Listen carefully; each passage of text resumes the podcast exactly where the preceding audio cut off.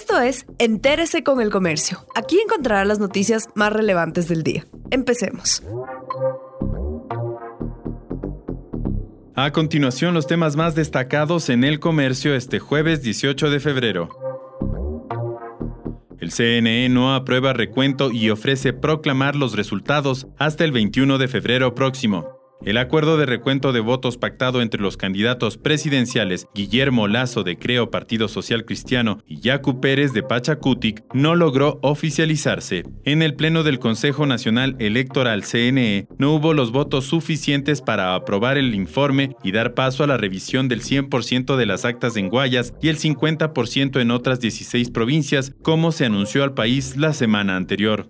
En lo que sí hubo una suerte de consenso es en la necesidad de completar el escrutinio, conocer la totalidad de los resultados y posteriormente procesar los reclamos que se ajusten a los lineamientos del Código de la Democracia. Diana Atamaint, presidenta del CNE, ofrece proclamar los resultados a más tardar el domingo 21 de febrero, es decir, dos semanas después de los comicios.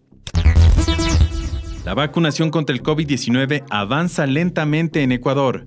El Ministerio de Salud difundió el lunes el cronograma de llegada de las fórmulas de Pfizer BioNTech contra el COVID-19. Entre el 21 de enero y abril arribarán 355.870 dosis, con lo que se inoculará a 177.935 ciudadanos o el 2% de la población objetivo, es decir, 9 millones de ecuatorianos y hasta el 17 de febrero del 2021 ya se registraban 268.219 casos confirmados. En un informe de The Economist del 28 de enero pasado se observa que la mayoría de países de ingresos medios como Ecuador vacunarán a la población hasta finales del 2022, mientras que los más ricos podrán hacerlo entre marzo y julio próximos.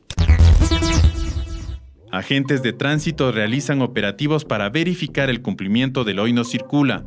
Cuatro operativos simultáneos de movilidad realizó la Agencia Metropolitana de Tránsito desde las 6 horas de este miércoles 17 de febrero en diferentes puntos de Quito. El objetivo es verificar el cumplimiento de las nuevas disposiciones que rigen con el plan Hoy no circula. Este prohíbe la circulación de los vehículos según el último dígito de la placa y en los días laborables estará vigente hasta el 31 de marzo y luego se realizará una evaluación de los resultados, indicó Andrés Borja, asesor jurídico de la AMT. El ministro de Economía prevé que lleguen 550 millones de dólares de los multilaterales hasta mayo.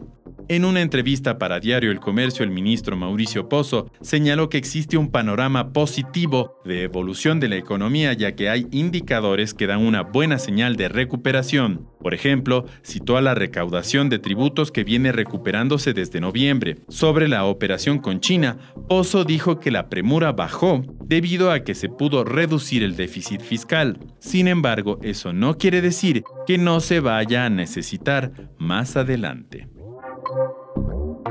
Gracias por acompañarnos. No olviden seguirnos en Facebook, Twitter e Instagram como El Comercio Com.